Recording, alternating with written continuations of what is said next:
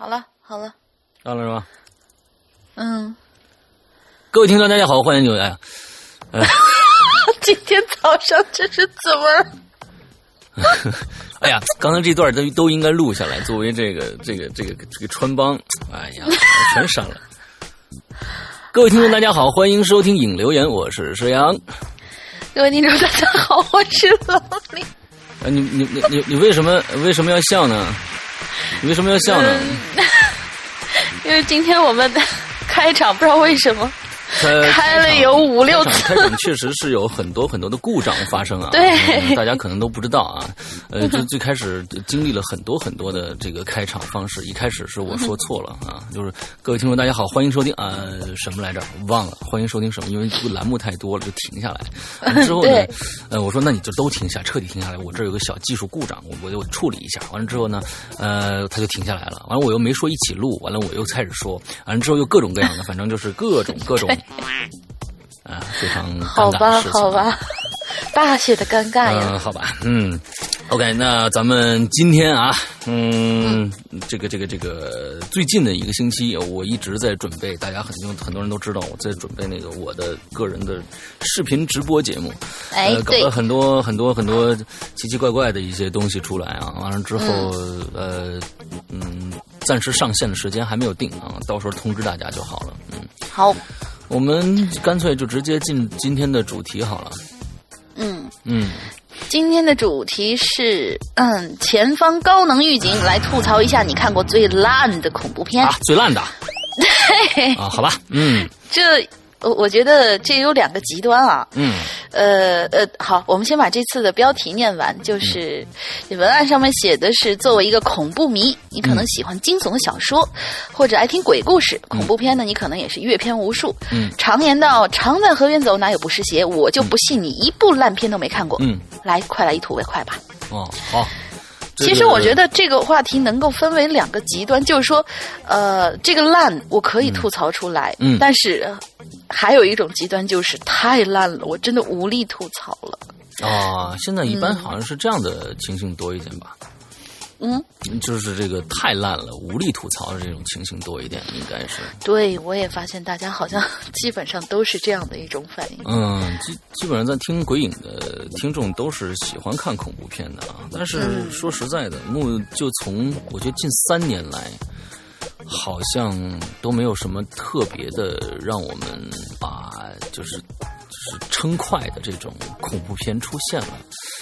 好，好像三年三年以来，应该哎，僵尸算一部吧。然后僵尸算一部个对那就就然后那个催催眠大师呃也勉强算吧。我你说是国产是吗？我们要是我们我们要我们要局局限在国产里面，我们就我们就我们我们我们就我们就不要聊了。我们我们真的不要聊了，真的不要聊了啊！就是说你这个你你已经走向另外一个极端了，是吧？就聊不出来。那那那个那个是真的是无力吐槽了。从哎，从中国来你不能这个样子，你不能这个样子对待国产的片子，毕竟是吧？呃，这个支持国货还是人人有责的一个。哦，那那我们我们支持国货是必须人人有责的，但是他不自己不争气呢，有什么办法呢？对不对？那不是说我们不想支持，我们特别想支持，甚至我到现在，呃，我我我我这种这种犯傻的这种精神，是从去年年中时候以后才慢慢的消退的。就是以前不管什么恐怖片，也算，因为我本身也算是这个恐怖的从业者，所以几乎每一部恐怖片我都要去看的。但是，嗯嗯但是这这真的啊，你进去你就愤然离席，进去就愤然离席，你这个你这个是是实在是受不受是受受不了的，真的真的真的真的啊。钱包也受不了，是吧？钱包钱包倒还好，因为恐怖片都都很便宜，你知道吗？二十块钱就可以看。想讽刺人家便宜。对对对。哎，我发现20块钱就可以我发现那个烂片的这个呃这这个价格好像都。就不管是不是恐怖片吧，好像都比较便宜。像我之前，啊、我还煞有介事的跑去看，就是呃之前呃零零七幽灵党的首映场，但是当时我们在说恐怖片呢。呃，好吧，我就是吐槽一下嘛，啊？你就让我吐槽一下，我就说我还煞有介事的去看零七首映场，然后我还奇怪，我说这个片子它首映场的票价才十九块九嘛，嗯，结果看完以后，哦，好好吧，好在只有十九块九，所以你可能从它的票价就能看出来这个片子到底好不哎，好。不一定，不一定，美队也有十九块九，真的。啊，真的吗？对对对，哦我还没看呢。队也有19块九啊。嗯，这个这个这这个这个是院线的营销策略啊，这个跟这片子的质量无关。呃，但是我们我们就想说，就是说最近的这些恐怖片不像以前了。呃，可能啊，我觉得是这样的一个原因。第一个呢，我们大家在十年前、二十年前，比如说我是二十年前开始，呃，真正的接触到恐怖片这个系统的类型。九六年的时候啊，九六年我上大学、之后呢，呃，那个时候看了很多的所谓的。东方恐怖片，比如日本恐怖片，那个时候就就是，比如说，我记得是七九七还是九八开始出现这个《午夜凶铃》，对吧？完之后，大量的大量的东方日式恐怖片开始狂涌现。那个时候你是看不出烂的，因为什么？每一部片子都会有自己的点在那里，嗯，所有的点都对在。因为比如说，你现在要是去看《鬼娃娃花子》，是一部很烂的电影，就是，嗯但是他当时讲的这个。讲的这个这个这个点是厕所，女嗯这个中学厕所里边的一个怨灵，这样的一个故事，这样一个点。那比如说《鬼来电》，再往后了，二两千年以后了，《鬼来电》啊，电话，完了，呃，还有各种各样的其他的东西。那个时候你是在补充信息的阶段，而到现在呢，嗯对我们的信息已经几乎补充完了。那所有的桥段，也说实在的，咱们把中国恐怖片抛开，其实世界上所有地区几乎没有好的恐怖片出现了。就是说，呃，这几年有嗯好的可能一年就一两不这样好的电影出现，但是为什么这样呢？就是大家编剧们都快死了，你知道吧？就是都都快都快绞尽脑汁，哎呀，我得想死也想不出一个，我今年我不弄个什么东西出来能吓唬着你们，特别难，嗯，特别难。对对对，觉得编剧也挺苦的。当然了，当然 编剧编剧特别苦逼的一个职业，特别苦逼的一个职业。你说你、嗯你你你你拍一个其他的吧，你人他说你你又不是抄谁的谁谁的吗？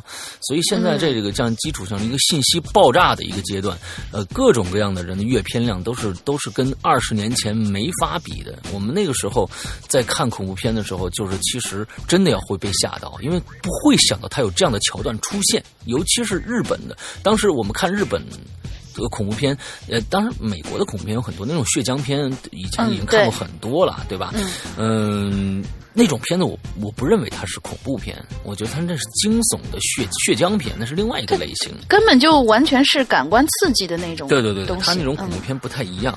呃，看到日本的恐怖片，我们到最后看日本恐怖片是有心理压力的。为什么？是从它的色彩，就就是呃日本恐怖片的色彩、表演方式、镜头语言，还有所有的这个它在里边阐述的灵魂对灵魂的理解，全部都是一个另外一个极端的一个理解，就是说极其压抑的一个理解。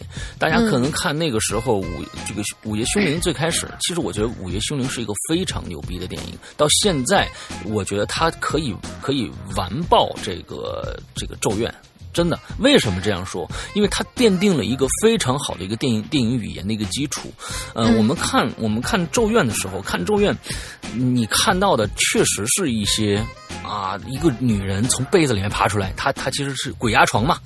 你一揭开被子，她这趴着，是这种直直观的这种这种刺激。完了之后呢，还有一些声音啊，那个呃。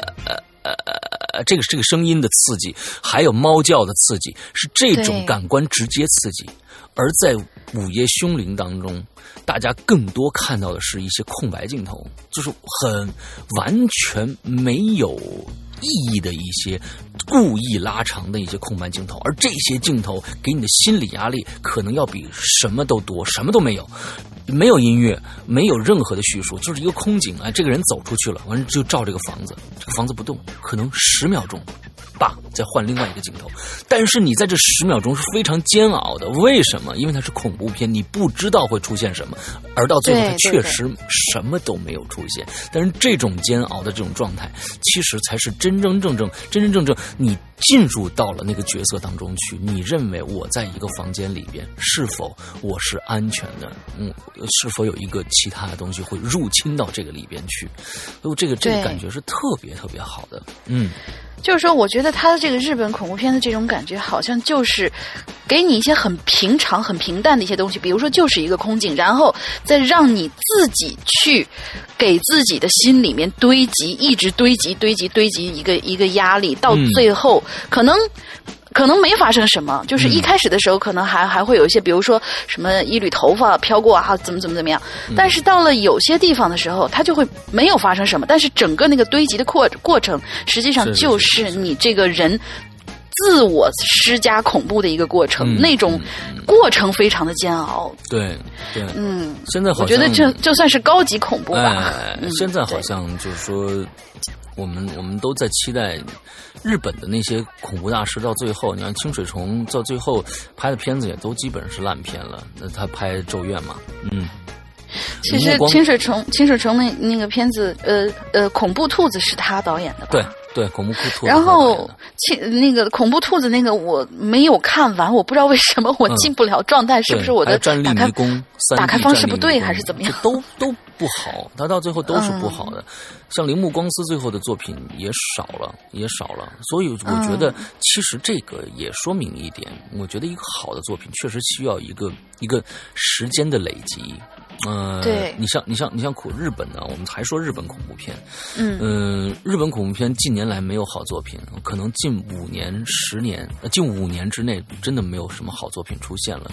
那它其实是一个一个嗯累积期的一个消耗。那，那我们知道，在很久以前，那新耳代就已经出现了。那新耳代里面提供了很多很多的桥段的这种铺陈，当这些嗯铺陈全部用完了以后，它也到了一个瓶颈期，嗯、就不知道该怎么拍了。我觉得，嗯对呃对你像你你像日本真的是这个样子，近年来的这些恐怖的东西，呃，可能他最后也模仿，就东西方互相借鉴，他也开始玩伪纪实。我到伪纪实，我倒觉得还还还蛮有意思。现在可能全世界的恐怖片，我我我唯一一个看的可能就是伪纪实系列的，就是说，呃，只要你这个是伪纪实，我愿意看一看，因为那那个可能更加的有真实感。剩下的，除了现在美国温子仁。那那是当大片儿来拍的，你知道吧？那个每个每一他们拍的每一个温子仁拍的每一个电视，这不是？电的这个这个电影，都起码上从从规格上来说，从从画面上来说，你还是赏心悦目的啊，可以达到这一点。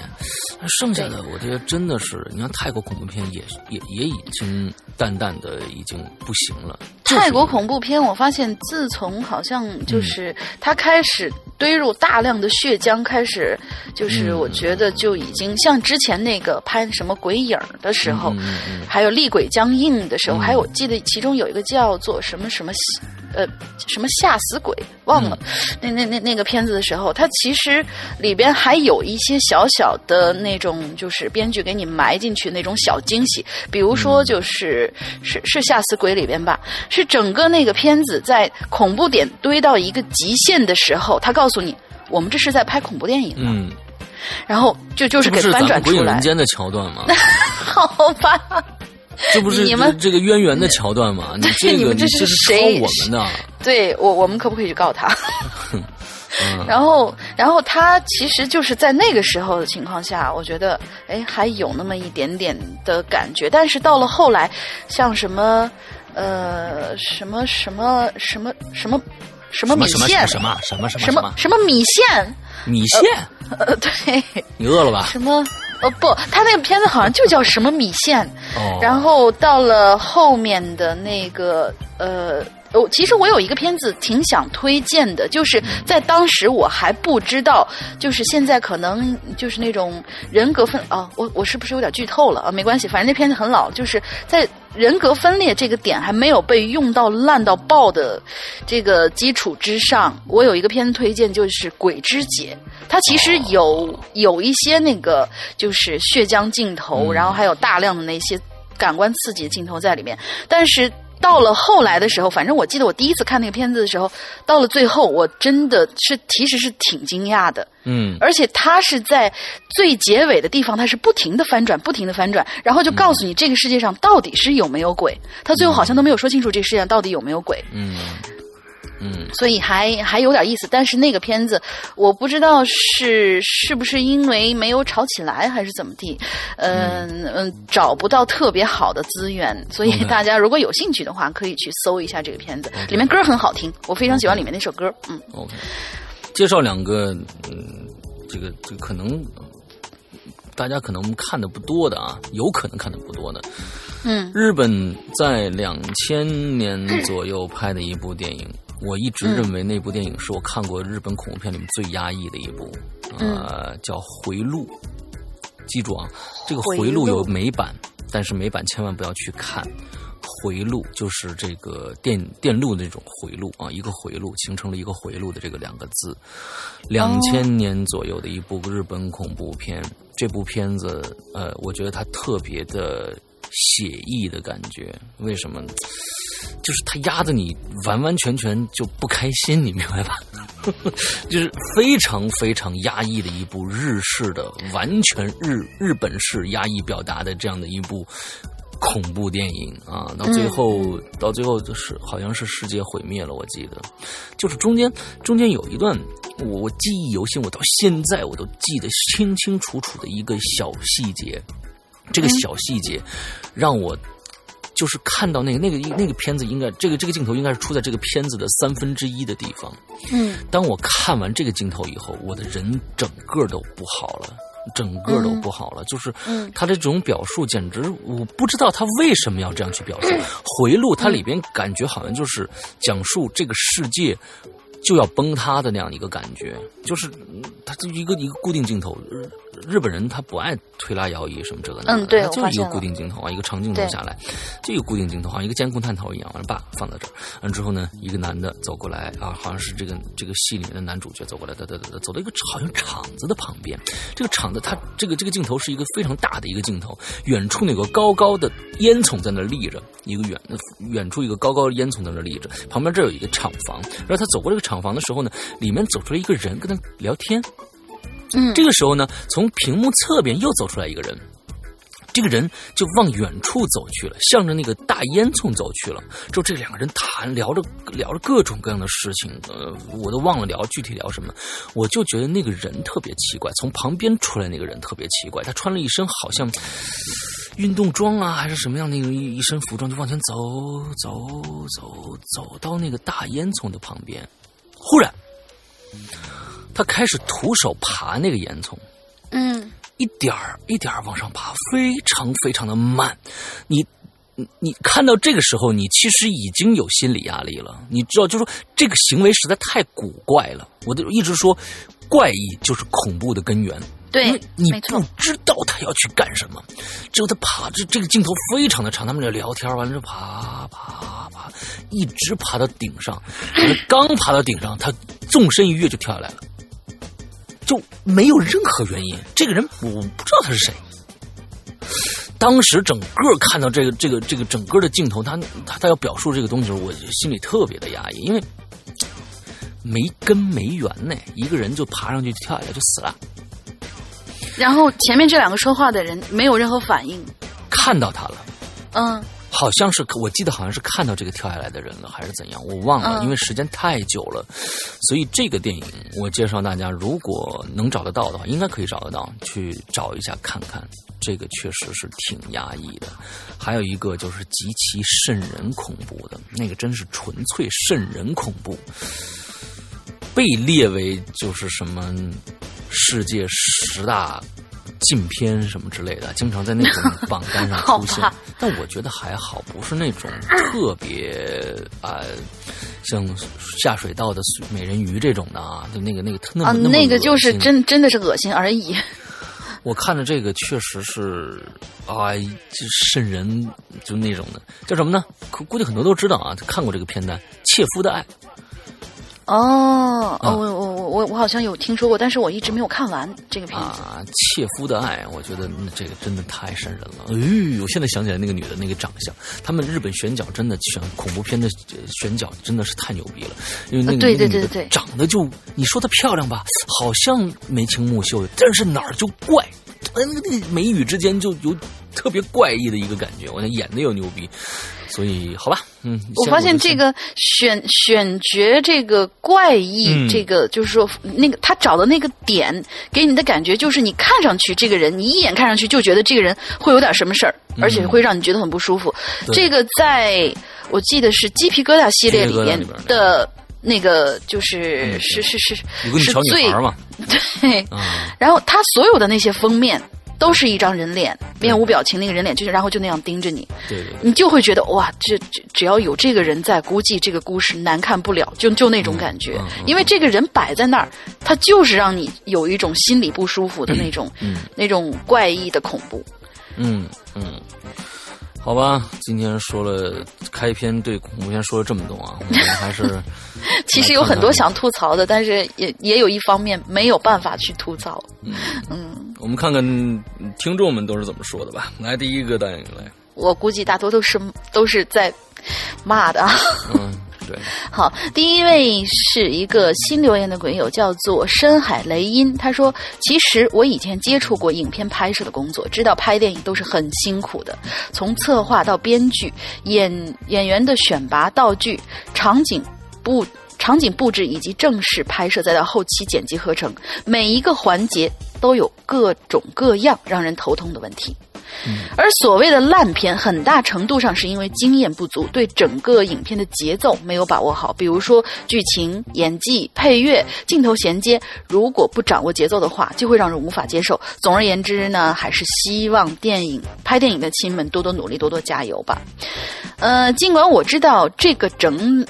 呃，知道这个道理，可是吧，还是想吐槽一下。作为一个恐怖片的爱好者，我基本上已经把能想到的、网上能找到的和找不到的恐怖电影全都看过了。呃，各种嗯，各种咒怨呐、午夜凶铃啊、怪谈呐、等等，都已经再熟悉不过。于是，处于偏荒阶段的我开始换了个方向，跑去回顾童年阴影。于是，我就开始看山村老师。山村老师的第一部的封面呢，估计看过的人都有印象。我记得当年去租录像带的时候，就被封面吓了一跳。在影片里，楚人美那标志性的唱戏。浴缸里的尸体、马桶里的头发，以及最后从水里伸出的双手，那绝对都是童年阴影。而且当年的录像带质量还不好，播到了诡异的镜头，突然就卡住不动了。那种震撼简直无法形容啊！啊这个还行，这个还行。对对对，看完之后啊，对，呃，插一句话，念完这个鬼鬼友的这一篇之后，我对这个卡住不动这件事情，嗯、有有一个小小的点可以要吐槽，等会儿我们再说。他说看完之后，晚上都不敢去厕所的。嗯然后呢，就是第二部，第二部的其实还是不错的，只是没有第一部印象深刻。但是第三部，我个人觉得作为恐怖片，实在略有喜感。影片特效方面还可以理解，因为那个年代技术限制嘛，所以不断穿车的 dis 呃，但不断穿穿插的 disco 的片片段，还有镜头晃得天旋地转，莫名其妙的剧情，人物莫名其妙的反应，还有一开始就撕破衣服的镜头，给人感觉实在是在刻意表演卖肉卖色相，反而让人有些反感。我是在弹幕网站看的，到了片尾的时候，弹幕都在说：“哦，这是喜剧吧？这是部搞搞笑片。”哦，我竟然看完了，给自己点个赞。话说回来呢，很多电影在拍续集的时候，质量其实都有变化的，因为也许是因为人物的调动或者各部门配合的问题，所以拍出一部好片其实还是挺难的。而且每个人的欣赏角度不同，再加上年代不同，标准也就不同，很难说一部电影到底是好还是坏。所以，呃，总之啊，选择自己的喜欢的就好了。啊，鼓掌。所以，呃，我我刚才为什么要说是他呃卡卡带这个点，我我想要去吐槽一下，就是我之前我突然想到一个段子，他当时在看希区柯克，嗯，就是网上有这么一个故事，他当时在看希区柯克，呃，有一个网有有对这个段子里面，这网友在看希区柯克 OK 然后他就是嗯写了一部这写还写了一篇非常非常长的，就是每一个镜头他都去分析，比如说这个人他走进房 他走进房间，然后做了一些什么，默默的点了一根烟，然后他就开始对整个这串镜头，这个这个长镜头开始做一些，就是啊，这个一这个大师在用体现了一个什么什么样的手法，然后如何如他他就这样一直说，等到最后。这个人坐在那儿，那个烟在在他手里面缓缓的点，逐渐那个烟，因为可能是点的是雪茄嘛，然后就自己灭掉了。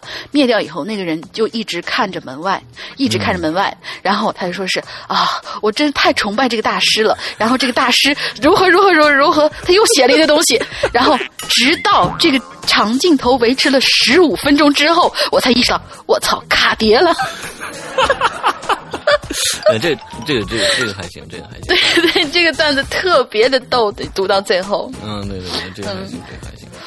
嗯，行，啊，咱们下一个啊，哎，我不不过我真的，我觉得现在就是说，那山哥不吐槽一一下山村老师吗？我觉得山村老师是一个跨时代意义的一部恐怖片，给人感觉嗯对对，对山村老师确实跨时代意义的一个恐怖片。为什么？这只是仅限于香港跨时代的恐怖片。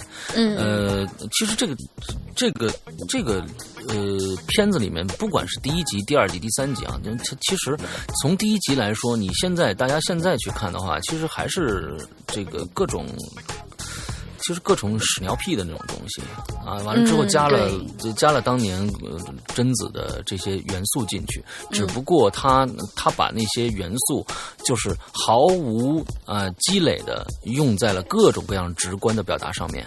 嗯、说这一部这部是一个真的好看的电影，我知道这片子确实能吓坏小朋友，但是它嗯真的有那么好吗？没有那么好，真的。但这是一个各种各样模仿的，它依然是以这个最开始一帮人在那儿，就是一帮年轻人玩碟仙嘛，对吧？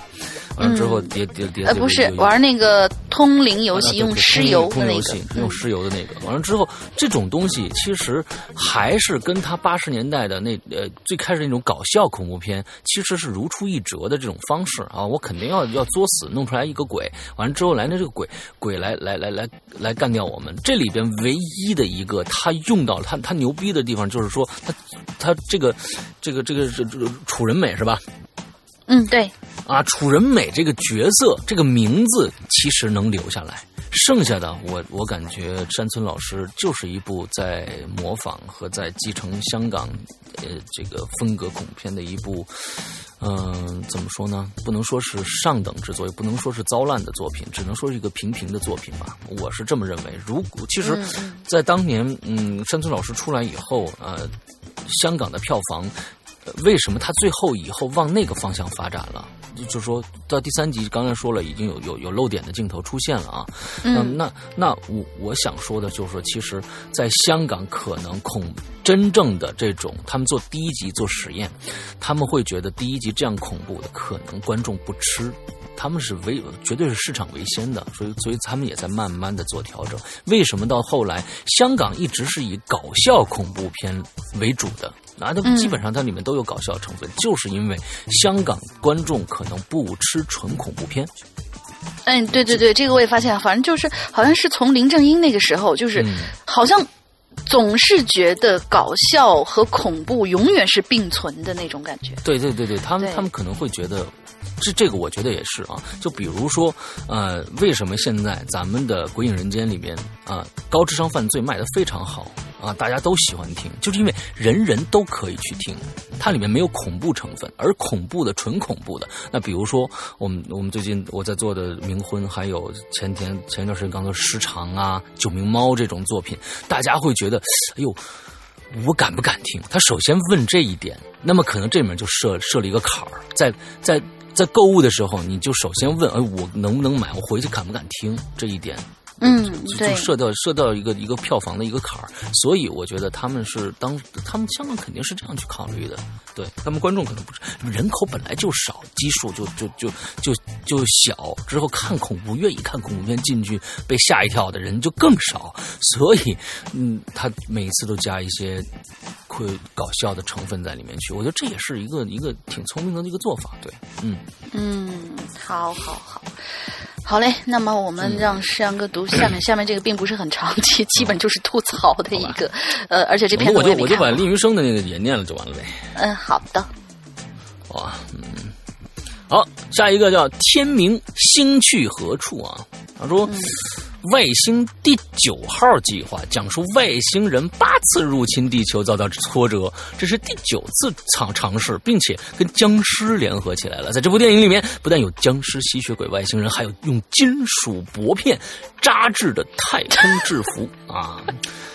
嗯，纸盘子叠的这个宇宙宇宙飞船啊，纸盘子叠的宇宙飞船和大量能看得你直翻白眼的低级特技，啊，本片呢乃大名鼎鼎的影视经典，被公认为有史最烂最大的这个烂片啊，这个这个影片该片的布景之低劣，表演之业余，导演之无能，令人产生无上的优越感。即便你的拍呃拍片水平再差，要打破本片的记录，恐怕仍有难度。不不不不不不，我们有中国恐怖片在做电梯，真的。对对，没错。呃，真的不要看，我觉得小看《外星第九号计划》这样的一部恐怖片。呃，现在如果拿出来拿出来看，它是否是在反讽呢？哎，嗯也有可能这个就不晓得了，这个就不晓得了。不过他说的这个就是道具上面的这种粗陋，让我想起了其中有一个点，就是当年好像是斯皮尔伯格在拍《大白鲨》的时候吧，大白鲨》我们知都知道是一个非常非常经典的那种恐怖片。然后，呃，当时我在看一些幕后的制作的时候，他们有聊到一个点，就说。其实有很多很多的，就是这个主角在水里边折腾的这些镜头，就是呃鲨鱼，比如说游过来什么之类的这些镜头，呃，有好多都是在斯皮尔伯格本人家后院的游泳池里面拍的。然后他们说，其实想起来的话，这才是真正的恐怖点。嗯，你在你家游泳池里拍一个恐怖片，然后震撼了全世界，嗯，就就那种感觉。对对对。所以这个其实，哎，我们嗯，国人真的是需要，呃，真的每一部电影都会有槽点，而且呃，而且槽点都特别特别的明显，就是那种，就是一加一等于几这种低级错误，你知道吧？那是各种各样的，每现在每一部电影很少在中国的恐怖片电片里面，你看不到槽点的，真的是。啊，就是整整个整个恐怖片就是一个大写的槽点吧？啊，对，大写的一个槽点啊 对，大写的槽点。好吧，我接着念啊，令云生好。好，山羊哥、大玲玲，你们好，我是尹云生，终于碰到一个可以吐槽的话题，可以好好的发泄一下了。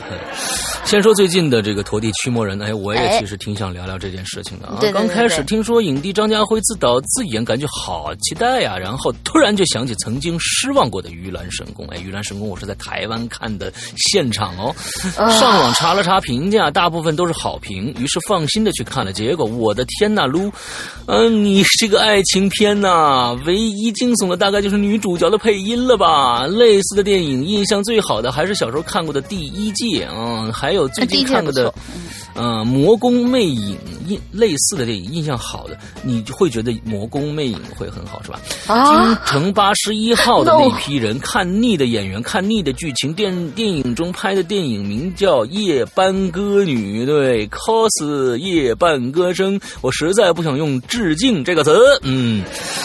呃，还有在回忆的时候呢，用了《时光倒流》第七十年的配音。哎，你丁丁，你这个这个就是很看的非常非常的气势啊，这个细致啊，你咋不不上天呢？啊、有一类恐怖片呢，是我最想吐槽的，就是那些以露肉为卖点的。对了，嗯，对，例如恐怖游游泳馆，对了，女生宿舍是最过过分的，女生宿宿舍是最过分的。嗯，没错，当时在电影院里看到恐怖游泳馆的预告片，各种特写，各种聚集在女生的泳装上，再穿插几个五毛特效镜头，这样的电影竟然能上映。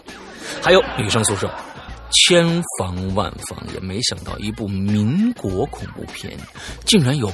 薄如蝉翼的纱衣，齐腿根的短裙，动不动都去洗，就就就就，动不动就去洗澡，真是一言不合就要露肉呀。嗯，待会儿再说这事儿啊。对，这俩都我都是在电影院看的。哎呦我天哪！哎，苦了你的那个票钱。而类似的大部分恐怖片，包括《恶灵》在内，里面演员个个都是看着就觉得乏味的网红脸，让人这个审美疲劳。哪怕哪怕像邪恶护士那样找苍老苍老师助阵的也行啊，对不对？还有一类恐怖片呢，专门模仿国外的优秀恐怖片，比比如说《胸间雪山》。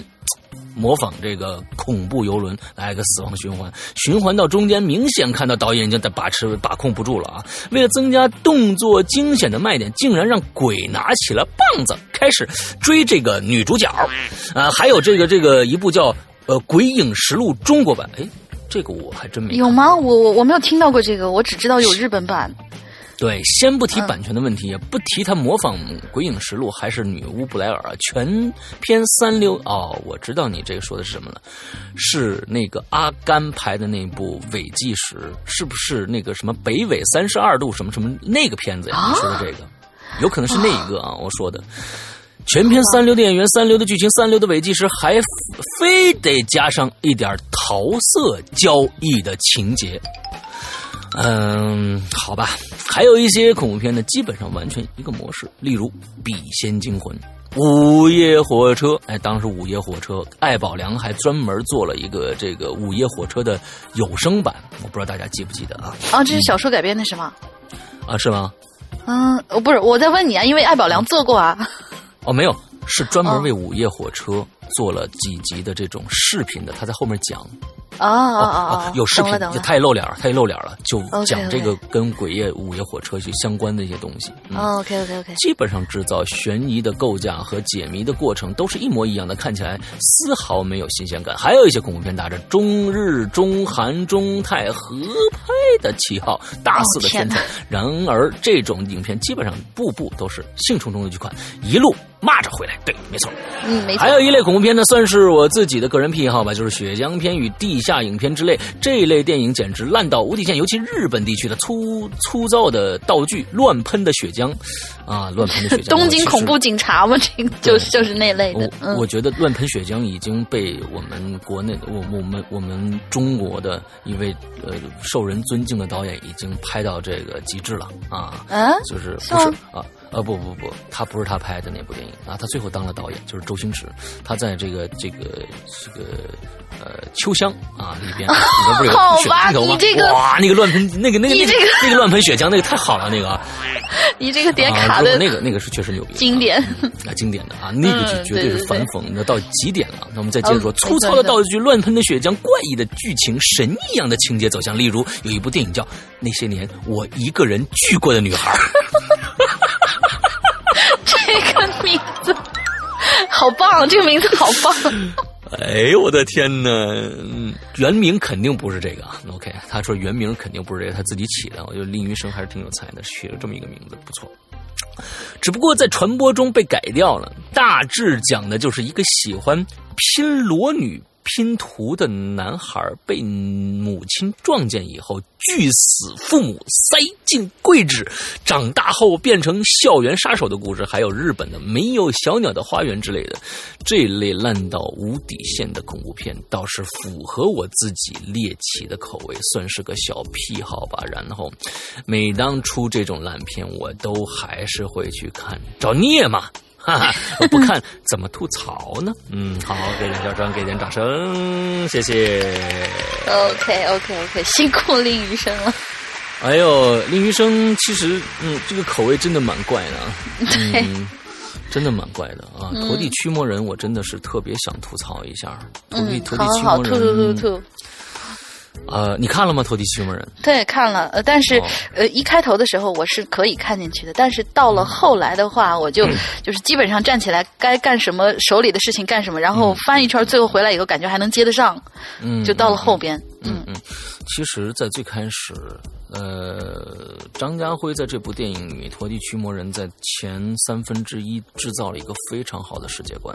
对，这个世界观如果发展好的话，是非常可以拍很多续集的一部电影。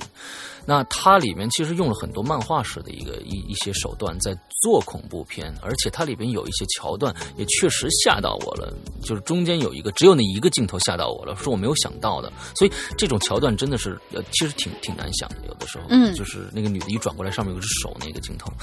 呃，当然我觉得这个整个这个世界观做的非常非常的棒。就是说他在呃，他讲述了人间和鬼界两个不同的空间里边这些呃这些这两个。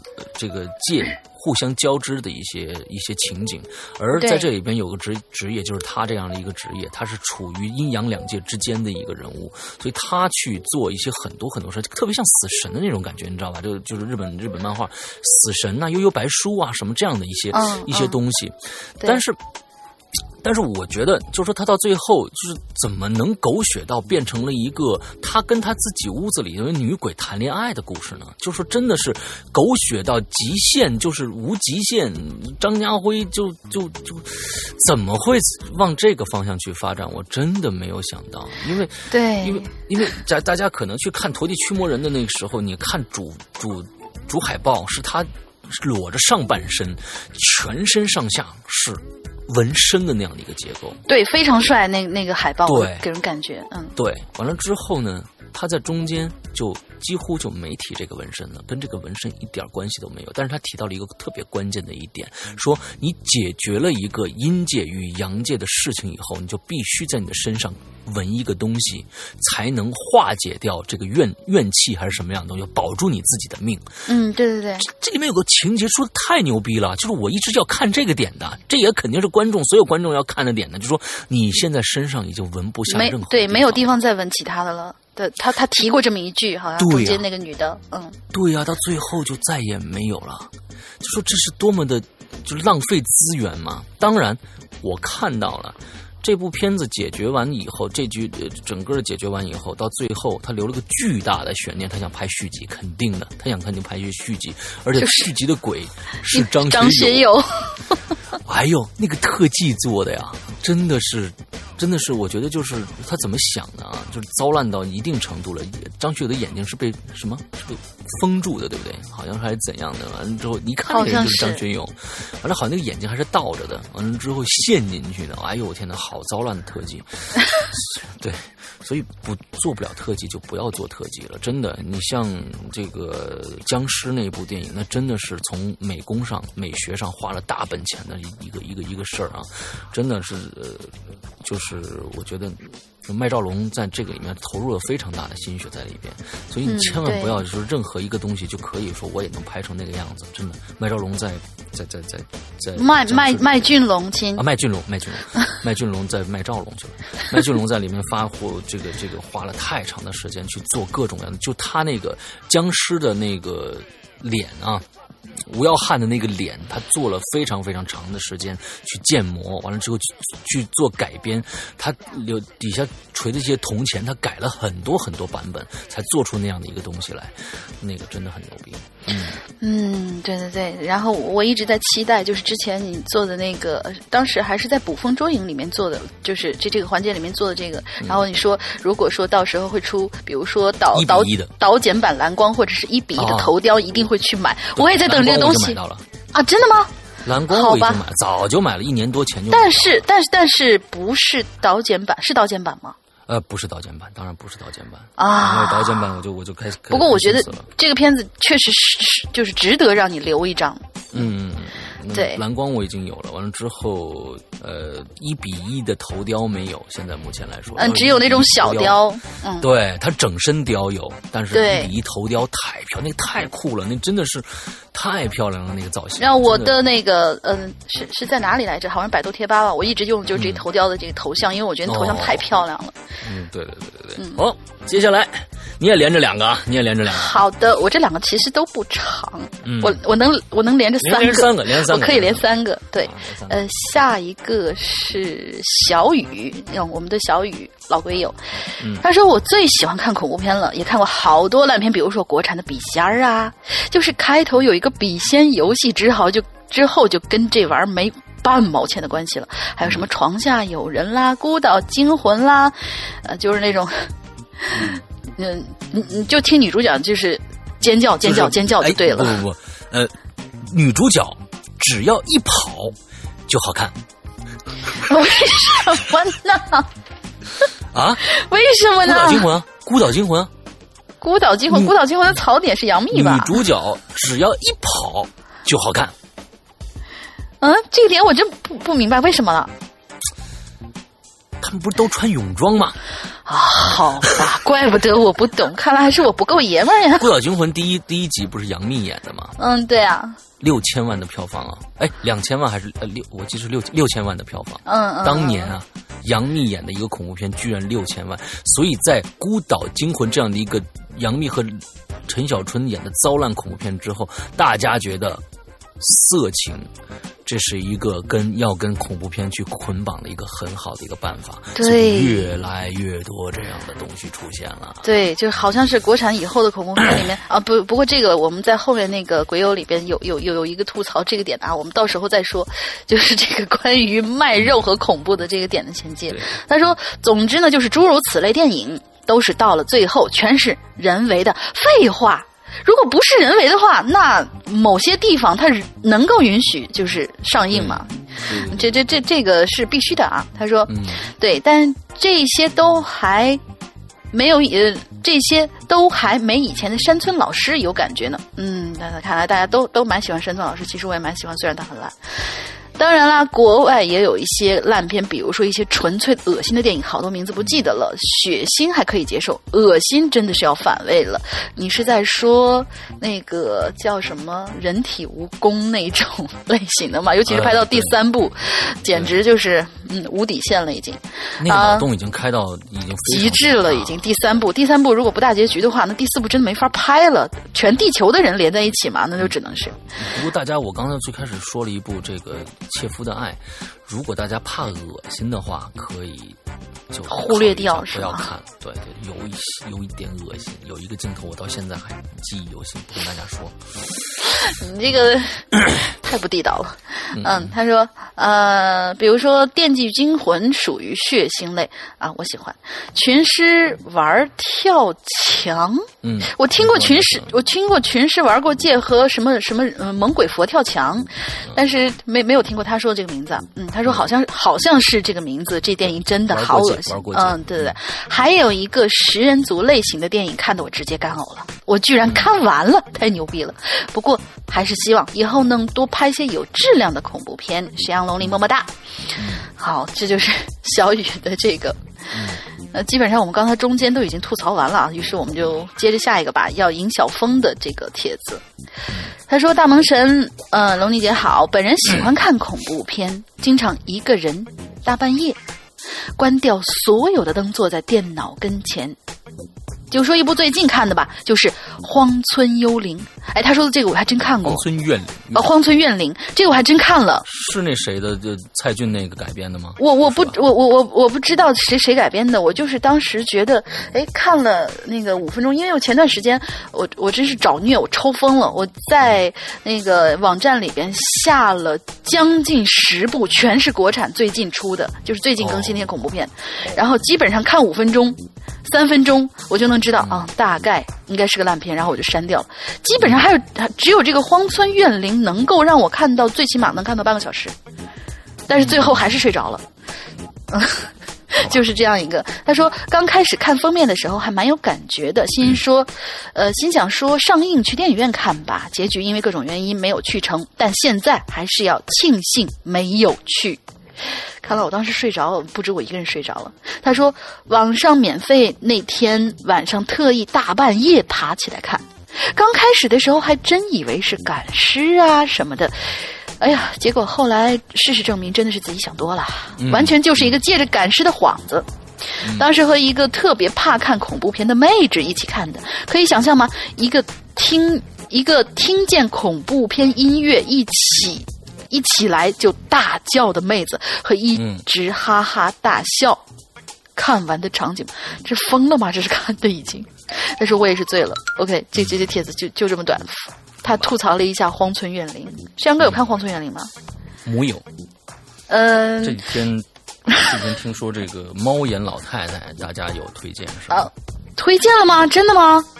我下来了，但是我一直没有勇气去看。我在 VIP 群里面有一个一个朋友，这个他推荐猫眼老太猫脸老太太啊来看这部电影，但是过几天好像又看有很多人在吐槽，我相信也不会好到哪里去。嗯，对对对，这导演我也认识啊，当时也采访他，赵小西同学。赵小西同学拍的，那赵小西同学现在以这个拍恐怖片为主啊，拍了好几部恐怖片了啊。能不能能不能说几个我们嗯可以去扩散的？呃，就就其实嗯，有一部电影，他他拍过这个这个这个这个这个这个呃封门村的一个题材的，叫封门鬼影吗？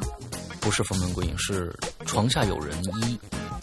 哦，床下有人一，我记得我当时好像是断断续续的看了这个片子，好像是。完了，另外还有一个封门封门的一个一个一个题材的那个就就挺烂的。完了之后呢，他又拍了一部，嗯，大卡司的一部叫咒，叫鬼鬼司，哎，不是不是，就不是不是叫鬼司不是他吧？不是不是咒咒司咒司咒司。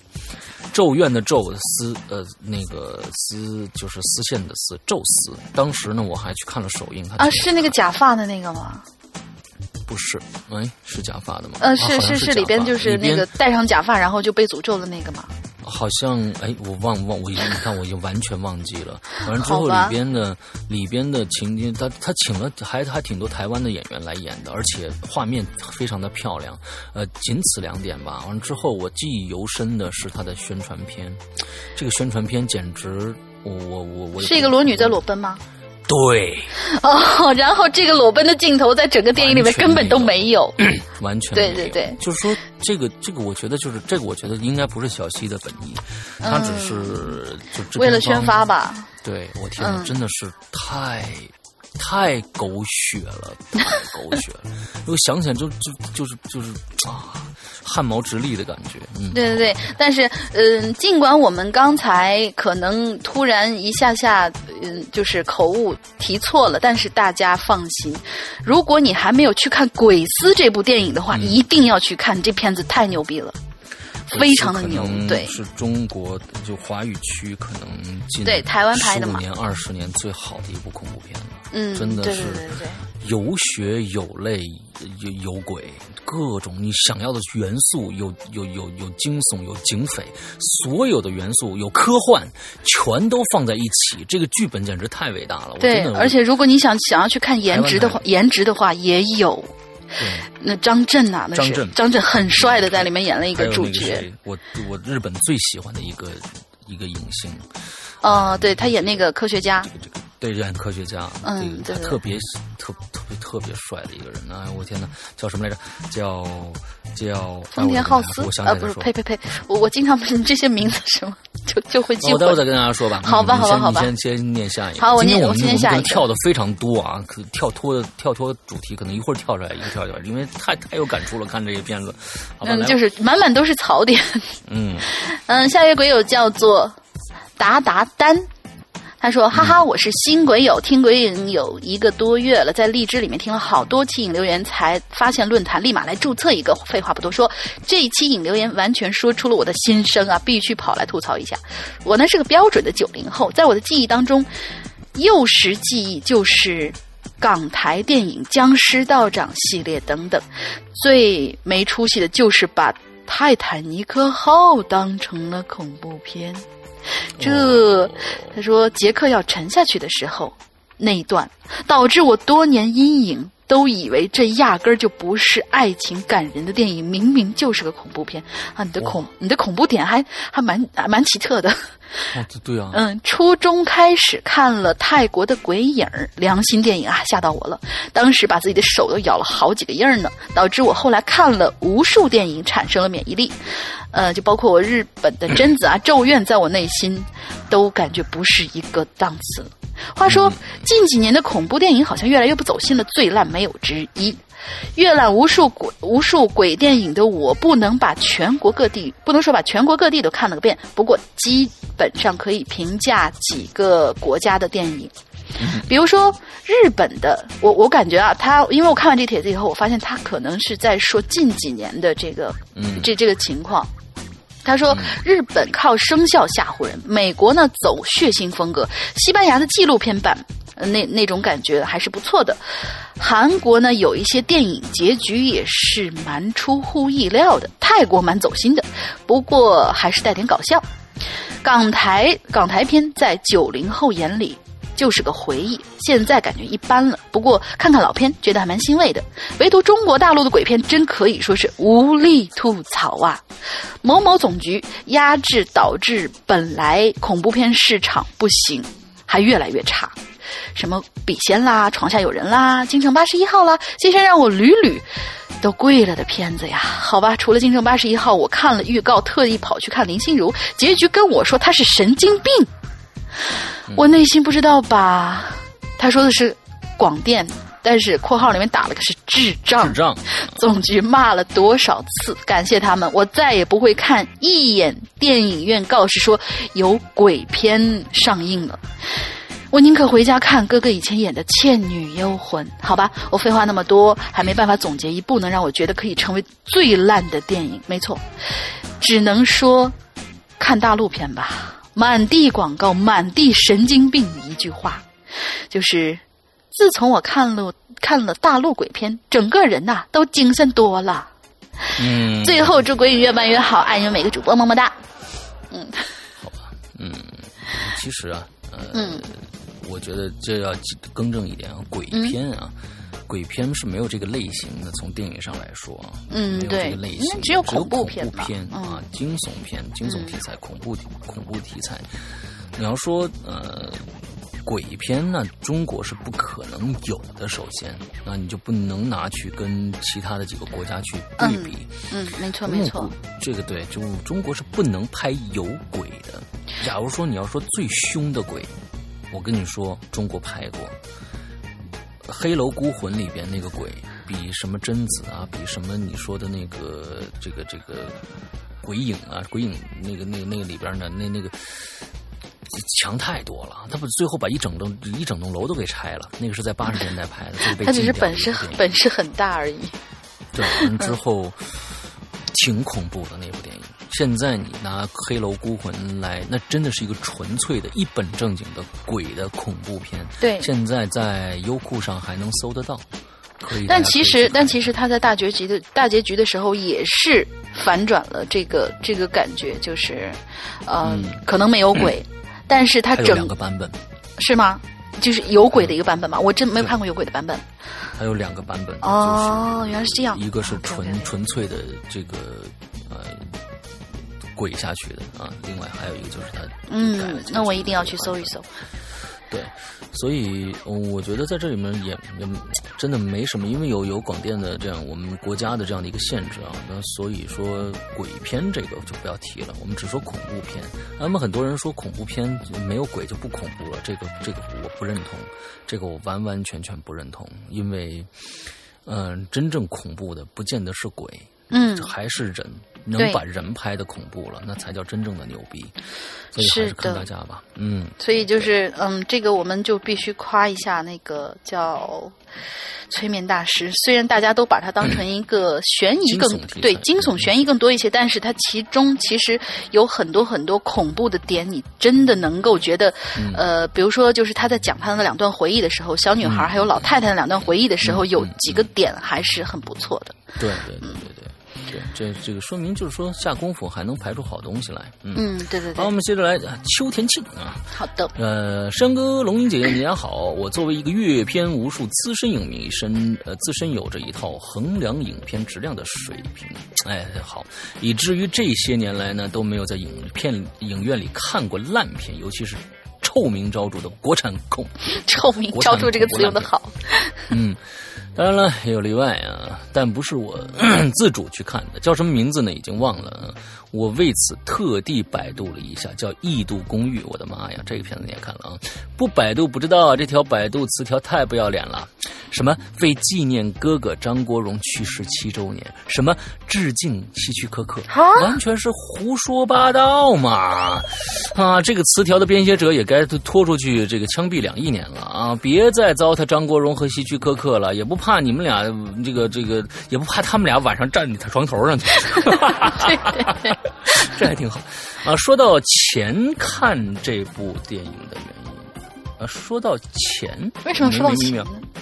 说到钱，看这部电影的原因，还是因为当时还是我女友的老婆想看啊。这个关系很混乱是吧？我当时读的这个时候，我是哎，哦，明白了，明白了。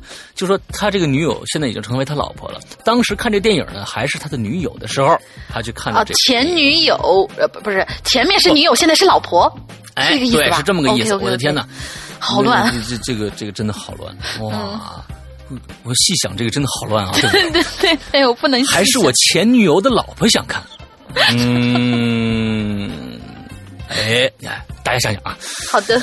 他是那种很喜欢看恐怖片，尤其是鬼片，却胆子很小的人。他对电影没有什么概念，分不清演员、片名乃至国家。他一到影院里面就喜欢买特别特别多的零食，一直问哪个是好人，之后会怎么样啊？好吧。就在那天无聊之时呢，我俩去电影院看电影。他想看恐怖片，哦，就是看到《异度公寓》了。看到这个海报呢，我就发现这海报都是抄袭的，抄袭这个韩国电影《蔷薇红莲》的烂片。应该是《蔷花红莲》。哎，呃，这对《蔷花红莲》这部这部电影，完了这部烂片呢，他就劝我就就就就劝他别看。就我说这一定是个烂片，可可我女友的老婆不干。好吧，嗯，可可这，可我女友的老婆不干啊，她最后还是在她这个颜脸变色前机灵的买了票，嗯，就翻脸之翻脸之前，哎，这个这片呢是由混不过林志玲、没有以前红的台湾第一美女萧蔷和没有现在有名气的马天宇主演的，剧情就是没有剧情。真的是没有剧情啊！这篇完全呃让剧透狗们，我操！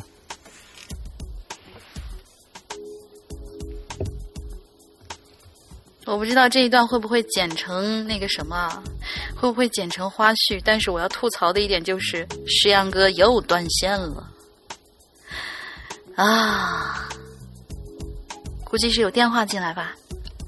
师傅，师傅，呼叫师傅。这，好吧，我等。OK，过来了。嗯，进来一电话。嗯，我猜到了，所以我在这边也吐槽了你几句。啊，是吗？对。啊，好吧。嗯，已经是进进进来电话了啊。哎，我接着念啊，我我我我我我进进入状态，刚才已经进入状态了。我不感，觉，我我看到在哪哪儿了。就没有剧情。没有剧情，真的是没有剧情。这篇完全让让剧透狗们没有户口本可烧啊！嗯，这个这个点很棒啊，就是萧强无缘无故的在一个大宅子里面轰了，就是疯了。什么关着什么关着灯在屋子里面瞎叫唤之类啊，什么什么啊？然后马天宇扮演的心理心理医生就来了啊，也没干啥，反正没台词是时候呢，没没台词是时候就站那儿傻站着，没台你估计想写没台词的时候就站那儿傻站着，最后还弄了个柯南附体，解开了我所我都不知道谜题是什么的谜底，真相只有一个。那真相只有一个，真相有无数个。其实这一片最敬业的就是可能导演觉得拍个恐怖片没有恐怖元素不合理，呃，便找了一组剧组在电影里拍戏。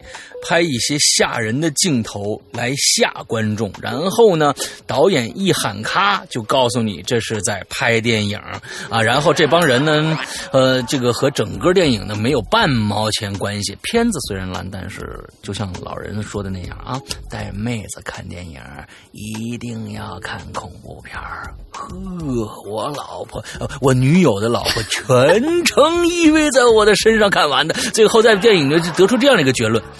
嗯，这片子太烂了，下次还是你调片子吧。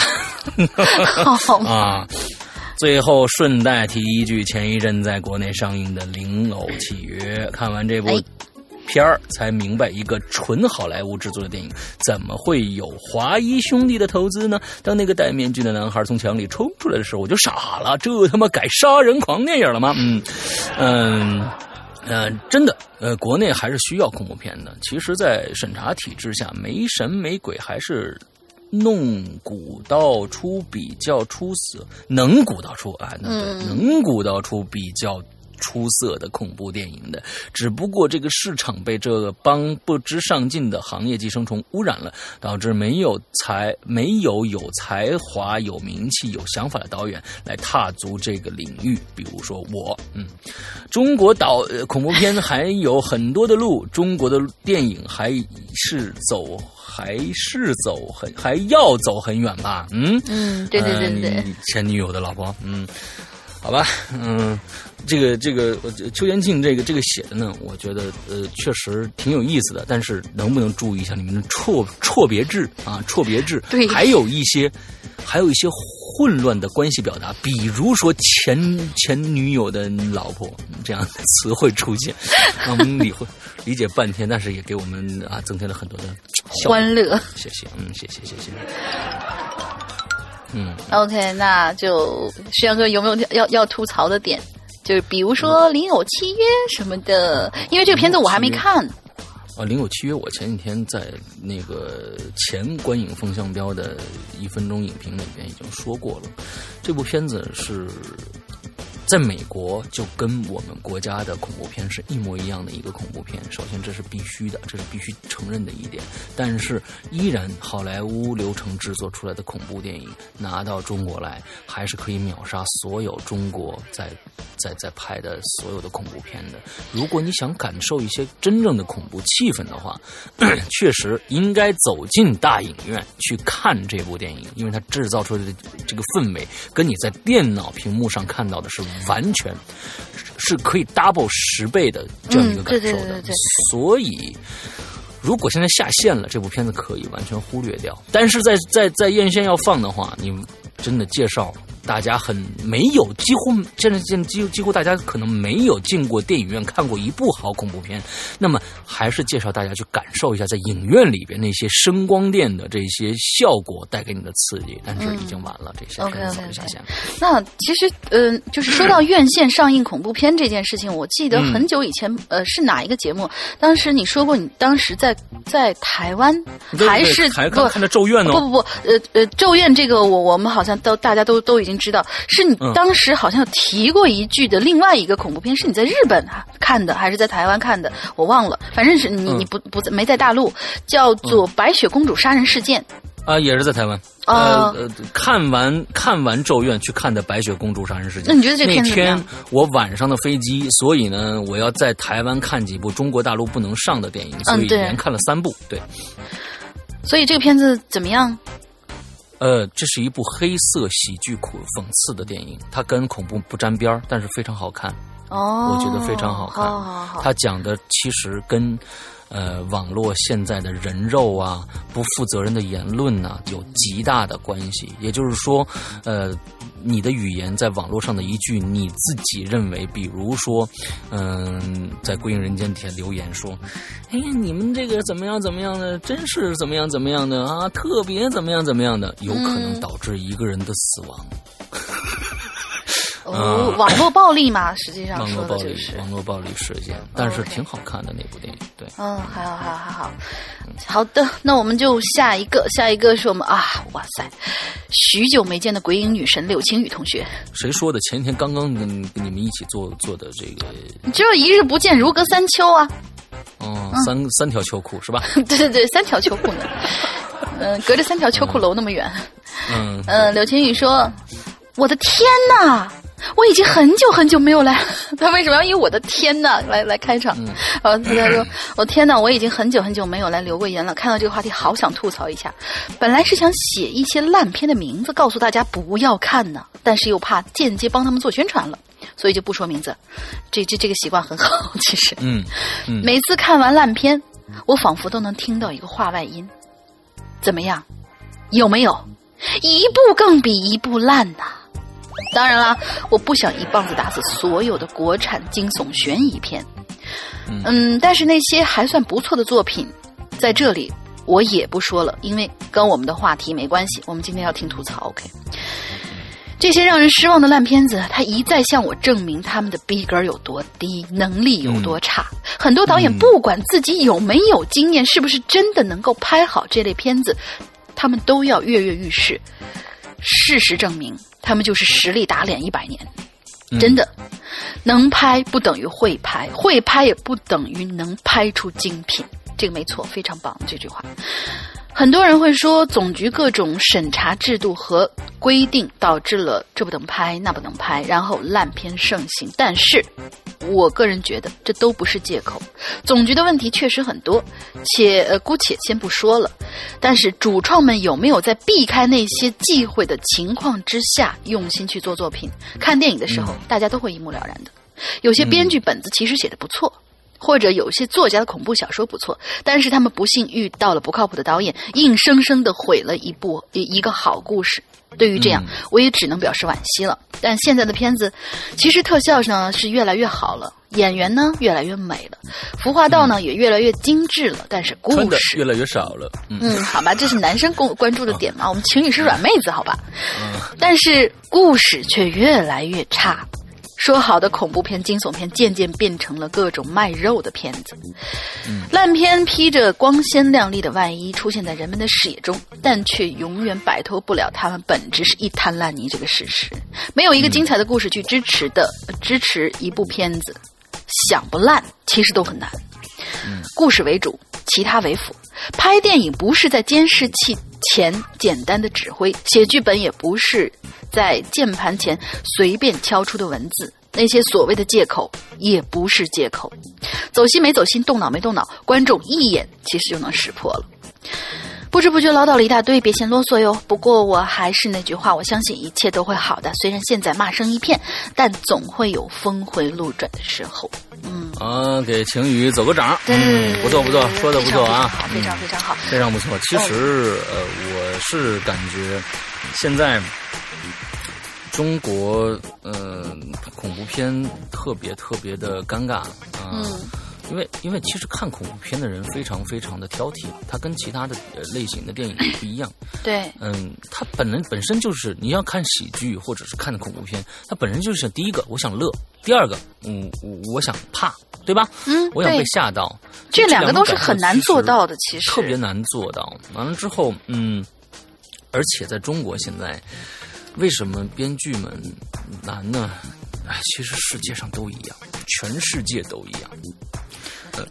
现在全世界的恐怖片都没有特别恐怖的，因为最开始说的全都拍完了，他们也在挠头，而我们中国又不能说鬼，所以难上加难。确实，我们这要理解编剧这一点。他们，嗯，你你说随便拿一个其他的梗出来，完了拍出一个片子来，最后。拍出来以后，大家就会说：“切，你这不是抄谁谁谁那个梗吗？切，你这怎么样怎么样？”其实特别难。对对对。所以我们要做一些另辟蹊径的事情，为中国恐怖片做一些翻身，打一些翻身仗，做一些准备。呃，我们从去年《归隐人间》就开始准备了啊，在《归隐人间》里边，我们吸纳了几个团员，现在我们这个组织差不多有八个人。嗯，对。我们的那个名字呢？哎，九个。归隐，九个，九个人了。对。对，九个人了。嗯，所以现在我们这个团队的名字呢，嗯，叫脑洞实验室。这个团队一直也没有跟大家曝过光。其实从去年开始，《鬼影人间》就开始写一些非常非常短小的剧本，也不是剧本，故事还没有变成形成剧本。嗯，这些故事是绝对能够震撼到你的。极其短小精干的恐怖故事，嗯，对。而这些故事，我们秉承的就是没有血腥，没有暴力，没有鬼，甚至假如说最后拍出来说，甚至没有 BGM，也就是背景的电影背景的音乐。嗯嗯，所以这是我们在做的，已经有最少有三十到四十个故事是可以完完全全现在拿出来了。在这一段时间里呢，我也跟一些啊影视公司的人打过交道，去问是否可以把这些拍成呃真正的片子。但是我一直没有把这个东西扔出去，因为我发现很多还是不靠谱。他们想就是想拿过来随便拍一拍就好了，但是我想着这个宁缺毋滥，不能再让这个一个我们认为我们鬼影人间认为是好东西的东西被别人给糟蹋了。嗯，所以得得找一个特别靠谱的、特别有理想的，起码我觉得是真的想拍一个好东西，或者是真的对恐怖这个东西感兴趣的人。来做，甚至我想开前期投拍呃样片，我们就可以找一帮志同道合的人来一起做这个事情。如果你们其中有一些做过导演工作或者摄影工作的人，对这些方面有你自己独到的见解，但是一直在剧组或者在被被上面的人压制着你的才华的话，请你们来联系我，嗯，我们可以。一起来拍出一个让大家、让所有恐怖迷都认为是好作品的东西。嗯，这个东西不是一个电影长片。现在在中国拍电影长片，就是往里边扔钱。赔本赚吆喝的一件事情，嗯，整个电影市场已经被中国人做烂了，不会再有人去看恐怖片了。就像最新的去年的《京城八十一号》那么的，去前年了，《京城八十一号》那么的火，为什么今年的这个什么魔魔魔都魔宫魅影吧，就是其实在想说是魔都嘛，在上海。对，魔宫魅影为什么烂成一塌糊涂呢？也是原班人马呀，就是因为这个题材已经被做烂了，不管他打着谁的名字，可能都不会好了。所以，我们想可能从另辟蹊径吧，做一些短片。这个短片可能就三到两到两到五分钟的这样的短片，很快速的让你感受到一个恐怖的东西出现。所以，嗯，这是我们。下面的这个组织的在做的一件事情，这个秘密组织啊，嗯，地下组织，地下组织在做的一件事情啊。对，好，那我们接着来念下一个吧。呃，我我补充一句，其实就是说是为什么柳晴雨有这么深的一个体会？其实本身柳晴雨是在做编剧这一行，所以呢，他的感触跟其他的我们这些纯从观众角度去看的话，其实还是有一些区别的。我觉得，呃，世阳哥找的那些呃随想随便拍一拍的那些公司，我觉得他们里面可能不乏那些我进入这个行当以来，我就觉得我要信心满满的。志向满满的要做一个好东西的那些人，但是最后他们整个被这个环境给压的，嗯，没有任何的那种激情去再再搏一把那种感觉了。其实我觉得这这挺无奈的，有的时候给人感觉。嗯，所以我们也啊，那个再重复一遍，就是呼吁这些现在还留有一些激情，然后想要拍出一些好东西的这些人联系我们。嗯，对对对对。好，下一个，呃，山哥来念吧，就是。百鬼缭乱，百鬼缭乱呢？对，主播俩，你们好。看到这个话题，我想到一部片子，欧美的片儿叫《铁门》啊，不算恐怖，算是悬疑。整个片子两个演员，一男一女，一只耗子。正片剧透开始，男主醒来后发现自己在一个屋子里面，于是打开门出去。无论如何，呃，用尽办法也打不开。之后发现女主两个人开始互相认识，但是在这个屋子里面没吃没喝，很快就没有体力去砸门了。这时候他发现了一只耗子，这只只呃这中间一段剧情记不清楚了。好像是把耗子给吃了，两个人还是激烈的、激烈的争吵，直跳，直接跳到剧尾，两个人抱临死前开始打炮，啊，好吧。最终这里边是一个烟花炮竹的仓库吗？嗯，好吧，好吧，好吧。啊，门开了，那走出去一看，两个人被扔到了外星啊！不说这是什么垃圾水平啊，说就就说这导演和编剧想表达什么呢？什么呢？人都到这个时候了，没吃没喝，还有心情燃燃放烟花爆竹，这是我看过的最胡拍的电影，属于浪费资源、浪费演员时间、浪费影迷时间的片子。有兴趣的来找一下看一看，感受一下吧。嗯。我觉得你还是没看过中国恐怖片。对，好吧，自动恭喜你自动屏蔽了很多很多更没有下限的东西。嗯，好吧。他说他最后来了一段啊，他说他想介绍一个乐队啊，那我们说介绍一下吧。我想介绍一下日本阴阳座乐队。嗯这个乐队呢，取材自这个日本鬼怪故事，几乎所有带名字的鬼都做成了歌，都很好。最近专辑叫《雷神创世》，里有一首歌叫《累》啊，就是特别累的累啊，嗯非常有代入感。以下是队长（括号词曲作者）对累的介绍。他说：“少女柱因为容颜丑陋而受人呃讨厌，被母亲或是继父杀死。她的妹妹泪也因为同样的理由被自己的丈夫杀害。后来泪附身附身在。呃，柱身上作祟，但一个伟大的和尚通过念经和说教，把他转化，让他成佛了。多少可能有点细节出入，不过《泪之渊》这个故事的梗概基本上就是这个样子。我一想，一直想以这个故事为题材。创作歌曲，但考虑到它的时代性，有些亲沙子的事情，也不是我们现代人能指责非难的，这是我最在意的一点，所以对故事进行了润色。这都是这这这不是这个咱们这鬼友说的啊，是这个乐队的那个词曲作者说的话啊。嗯嗯嗯接着说，古时候呢，有时候有时候虽然生了孩子，但生活穷困无法养育，只能哭着抛弃自己的孩子，不论生死。这样的世界绝不是罕见的，但究其根源，都是父母的怜悯和哀怜。呃，慈不是都是父母的慈悲和哀怜，觉得与其让孩子跟着我吃苦挨饿，不如放手。但是在泪之渊的这个资料当中呢，对于祝被杀的原因的记载，都是继父因厌恶其容貌丑陋而将其杀害，这就证明了柱的父母毫无对孩子的怜爱，毫完全是出于利己心态，而且是因为容貌这种毫无意义的优劣对比而夺去孩子的生命，这叫什么厌恶啊？我想这种行为不只让我一个人感到残暴和卑劣吧。柱的妹妹累因为救命之恩与丈夫结合，却因为同样的原因被杀害了。然后这是以上的啊，嗯我觉得鬼友应该会对这个乐队感兴趣吧，所以介绍给大家。之前贴吧我给龙鳞翻弹了一首《如龙在云中》，就是阴阳做的。我说都带龙字，为了鼓励录了一首。好了，嗯，再会啊。他说嗯都带龙字，因为龙鳞嘛。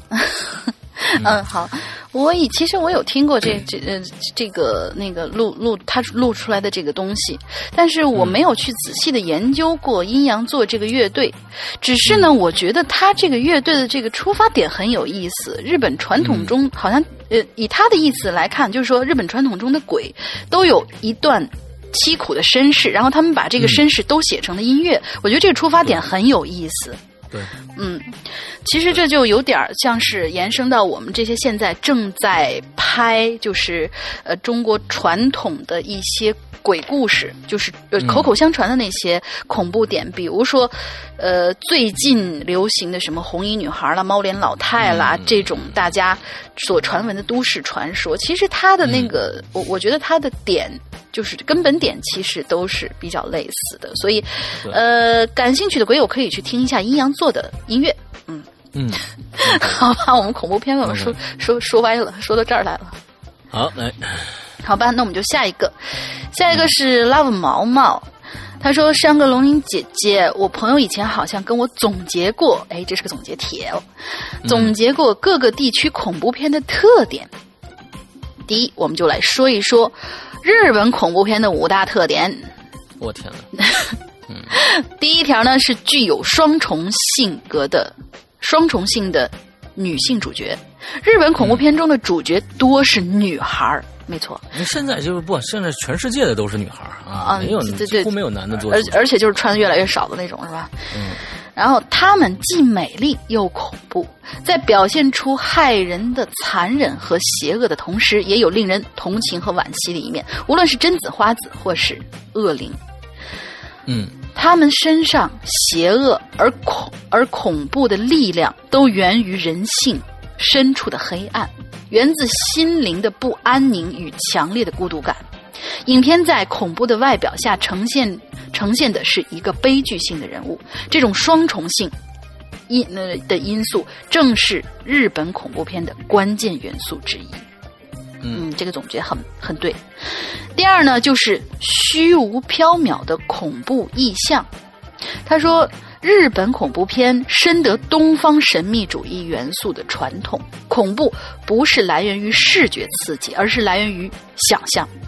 《午夜凶铃》系列、《鬼娃娃花子》等日本恐怖片中，鬼怪的形象都是不确定的、虚无缥缈的幻象，而这种若即若离、若有似无的处理手法，让观众期待的心理愈加的浓厚，恐怖感水涨船高。这体现了，这体现了东方文化，呃，长于写意的一面，有浓郁的东方玄学色彩。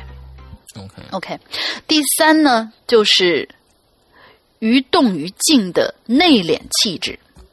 日本文化有内敛气质，于动于静是日本恐怖片的一大特性。日本版的《午夜凶铃》中没有好莱坞的恐怖片中常见的血腥暴力，黑白灰的基本色调，缓慢的节奏，平淡的对白，用日本文化中独有的深沉与冷静来叙事，却步步为营的迎来了让人屏住呼吸、至今至恐。他用一种相对原始的电影语言，突出突出表现了对对于意境的营造、悬念的铺垫，用影片节奏、光线、化妆和配乐来给观众营造一种从内至外的恐怖。第四，源于日常生活的恐怖元素。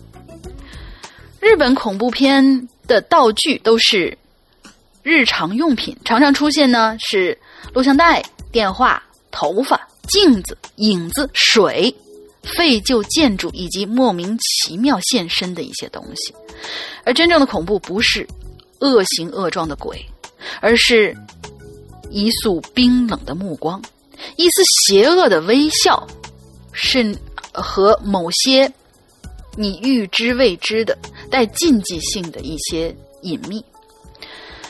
呃，第五点，末日意识的时空观。日本恐怖片中常有的主题是人类如何在封闭的空间中招惹鬼灵。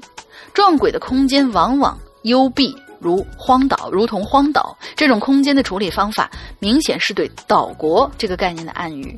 由于日本时常受水害侵扰，因此水被看作死亡的象征。水的意象也成为日本恐怖片中标志性的元素。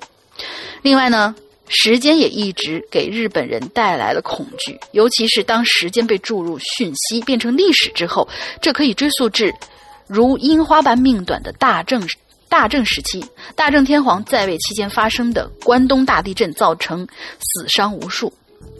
成为日本历史上醒目的坐标，由此产生的末日意识产成了近代日本的恐惧源头。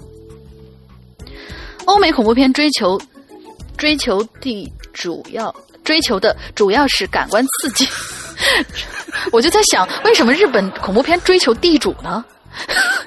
这是这是斗地主输？日了，本恐怖不是欧美恐怖片都爱斗地主，都爱斗地主，全民斗地主。主要是感官刺激带给人视觉上的恐惧、心理上的绝望和寂寞，才是欧美恐怖片追求真追求的真正恐怖。看完给人一种绝望的错觉，但是欧美恐怖常常涉及性、暴力、变态以及不可思议的血腥场面，也可谓是俗套重重，常会露出半有看到。露出半个胸的辣妹和长满腹肌的帅哥，看到幽灵吸血鬼就决一死战，或者干脆来一个人吓人吓死人，并且那些经典的结局结尾升华也因毫无新意的悬念或圆满结局而变得索然无味。韩国的恐怖片，哎，对了，我我发现我们今天完全没有聊韩国恐怖片啊！待会儿请石阳哥听完以后，听完这个帖子以后聊一下韩国恐怖片。韩国恐怖片的特点呢是主角一般看上去是美丽、柔弱却不幸的女孩子，而且她们身边充满了举止怪诞、眼神呆滞的朋友或者家人，而且都是在无声之中把你吓个半死。说到中国恐怖片，啊，这特点呢还真是单一，都是一些灵异事件引发出来的，嗯，就是我们刚才说那些什么什么猫脸老太之类的东西，里面从来就没有鬼之类的，大多数是主主人公自己幻想出来的，或者别人引诱，继而引发一大串的事件，比如说《午夜凶梦》。这一听就是一个盗版的日本的日本的一个一个情节，就是由一个人自己导演的别人迫害他的情景，从而以主人公以为是自己患有严重的梦游症，而导演了一系列事件。最后，我个人感觉中国恐怖片呐是最无聊的啦，那是肯定的，不能写真的有鬼，不然广电那破弱智，通不过审核。不知道这些观点能不能被读到支持归因？OK，好长一个帖子。我觉得这个帖子 其实总结帖有让我们感觉非常棒，非常非常可能可能网上有趣网上对日本恐怖片的总结还是比较多的。嗯，对对对。对，剩下的美国的和韩国的和中国的就没什么总结了。我我我觉得我觉得这个里边可能稍微的小看了一些欧美恐怖片，因为确实欧美恐怖片里边有很多很多的呃。甚至多过日本恐怖片数量的好优秀的恐怖片，嗯，对。啊，因为他们毕竟欧美的这个影史，这这拍电影的时间是是是长的，长过我们我们亚洲国家的，所以呢，他们他们对他们对恐怖也有他们自己的理解，只不过是方式东西方方式不一样而已。对，所以可能我觉得，嗯，血浆片是另外一种说法了。我们刚才对他其实里面也有鬼的片子，完了之后，他最后呃，西方人也开始模仿东方的一些一些理念去拍一些恐怖片了。对，其实韩国恐怖片我觉得特别的与众不同。嗯，韩国恐怖片其实我们我们再看韩韩国呃近年来啊，尤其今年的这个呃戛纳上，大家我不知道没有，今年真的是戛纳是零华人的一个一个一年，呃零华人。哦什么叫零华人呢？没有华人就是没有参展。另外，评审团里也是一个华人都没有的，就是今年是特别惨的一年，就是零华人。嗯就在在在戛纳上，那我我我我我想我想说的就是说，嗯，但是呃，这个朴赞玉这个这样的这个日呃韩国的这个导演，也是进入到主主竞赛单元最后的片子，而且受到了非常非常多的这个好评。就是韩国在从呃我们好像知道韩剧应该是在从二十年前开始有这个这个词有这么久吗？我在我在我在上大学的时候，应该是在九呃零零一零二年吧，呃十五年前，十五年前零一零二年突然出现了韩剧这样的一个词汇，哦？之后那个时候就是什么冬日恋曲还是什么的蓝色蓝蓝蓝什么的。那个东西历史有这么久吗？我觉得我都上上上可能上高中上大学的时候就就知道呃对什么有有有嗯有这么久了，已经非常非常时时间非常长了。但是，他也就是从那个时候开始的。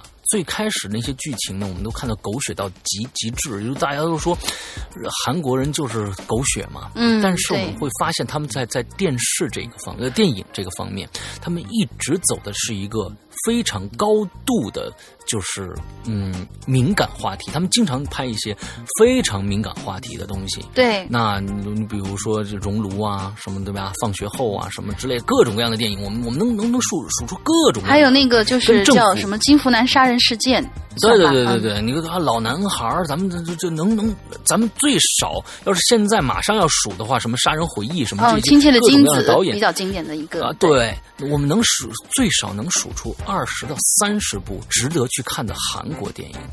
为什么？就是他们愿意去说一些人性深处的一些东西，对而这些东西被他们放在了恐怖片里边。其实有很多的这些片子里面，你你都你这些片子你都可以当都可以当恐怖片去看。嗯我觉得真的亲切的金子，你就可以当恐怖片去看。嗯对吧？完了之后，你你说那个那个那个呃老男孩，你也能当恐怖片去看的。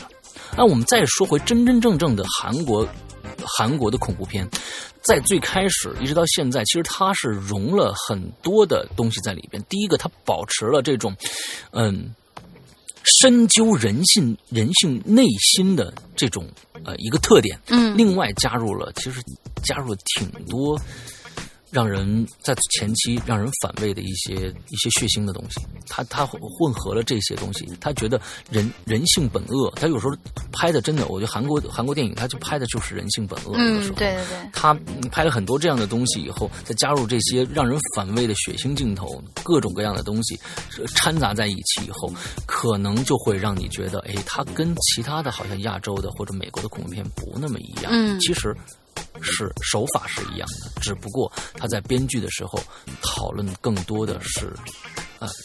人人性内心的东西，嗯这个可能跟其他的，比如说我们说呃日本的恐怖片，它因为韩国很多加入的很多很多的社会性，嗯很多的社会性，我们不像呃呃日本恐怖片，它里边加入了很多的，就是说我们的小小范围的一个这样的一个区域里边，不管是呃人群也好，或者是呃让。在制造一个空间也好，它它不是说是整个社会，而台湾呃而而韩国恐怖片加入了很多这样的成分进去，让人觉得会不一样。对，对我、嗯我在这里呢，就是说，呃，山河已经总结的比较全面了。然后我就是回忆了一下我之前的这个观影习惯啊，好像我不知道大家知道不知道，我是一个完全不看韩剧的一个人，因为我觉得嗯韩剧对我来说，这真的是我 care 不到他的那个狗血的那个点。，Signal 特别对对对对对，呃。，Signal 你看了吗？嗯，没有，我是完全不看信号，我我特别好我完全不看那个什么的。你说的，嗯哎、你说的这个是韩剧吗？还是韩国恐怖片？韩剧，韩剧我不看韩剧，可能就是太偏见了吧。但是韩国电影我是经常会去看的，嗯、有相当一部分是恐怖片，呃，就比如说刚才提到的那两个，就是那个金福南杀人事件，然后还有一个亲切的金子，呃，还有两个就是我觉得还是不错的这个恐怖片，一个是叫粉红色高跟鞋，嗯。嗯，还有一个叫做假发，这个都是我当时觉得，哇，这个片子拍的还是不错的。然后还有最近有一个叫做，呃，当然可能是一，当时可能杀人漫画嗯，杀杀人漫画这个还漫好，画一般。其实还好，还还好，反正至少我看完以后，我挺喜欢那个恐怖故事的，嗯，恐怖故事，是叫恐怖故事吗？恐怖故事，对，就里面讲了好几个，完了又还有电梯，有个女的上嗯。你说的是不是那个？就是他好像出了两部吧，恐怖故事。对对对对对，嗯，这个这个当时我好像是第一部是什么时候来？反正嗯，时间已经很久了嘛，没有看完，可、嗯可能到时候会去重新那个回顾一下。然后还有一个就是最近我看的还。呃，比较有意思的，可能是因为里边的歌比较好听吧，叫做什么“白色的旋律”，白色什么旋律？哦，对，没有看过。呃，对对对，叫白色冒号看什么恐怖的旋律，还是叫什么？嗯，就是单纯从一个恐怖片的角度来说，我觉得它的就是整个的这个剧情，至少看起来还是一个完整。然后就是有很多很多人性那些点，他好像挖掘的大多数都是女性之间，就是说我们会发现韩国的女性之间好像没有什么真正的友情，她所有都是在就比如说闺蜜之间互相撬男朋友，或者说是你因为你整了容了，你漂亮，你有本事，然后我嫉妒什么之类的东西，他会把这个女性这个视角上面所有的这种人性的丑恶面挖到极致。所以这是我比呃还跟鬼友们比较推荐的几个片子，大家可以找来看一看。OK，OK，好嘞，好，我们今天最后两条留言我连着念啊。好的啊，今天已经快两个小时了啊，那个有这么长吗印度飞饼。那快了，两个两个两个好好啊！印度飞饼有一部叫做《恐怖游泳馆》，刚才已经被提到了啊。这个片子实在是太棒了，简直是 good good good good good。嗯，是我看过最烂的国国产恐怖片啊。对，重点是就是国产最烂，没有之一，没有之一。我可能表现的有点这个亢奋啊，原因就是被里面的各种胡扯、做作、色情的狗血情节给逼的。嗯，记得当时我们那个宿宿舍一大帮男生看完以后，哇，你们是一大帮男生去看啊，感受到了另一种深层次的恐怖，便是对国产恐怖片的恐惧。OK，好，嗯 嗯。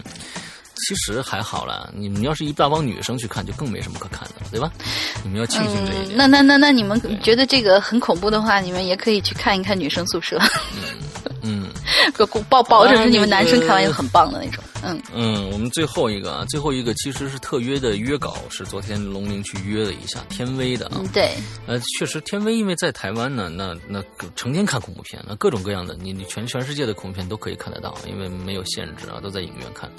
啊，他说很久没来留言了，各位朋友好。哎，我是不是应该用台湾腔？好的。首先来，我别算了算了，先恭喜我们的新新新主播施呃这个小莹施瑞洪都剧院在 Facebook 和 YouTube 上反应跟收看率非常好。OK，嗯啊，我还没跟你们说，大家可能很多新的都不知道，我们天威是我们在啊台湾的台湾地区有联络人，Facebook 就是世界的外面的呃我们通向外面联络的这个站长。对，那 Facebook 跟 YouTube 都是他负责在上传。嗯，啊，恭喜恭喜啊！好了，现在就说说引留言的主题吧。嗯，说到吐槽恐怖片嘛，大陆跟大陆跟国外的恐怖片，我看应该也被喷的差不多了，所以呢，我就吐槽台湾最近两部恐怖片吧。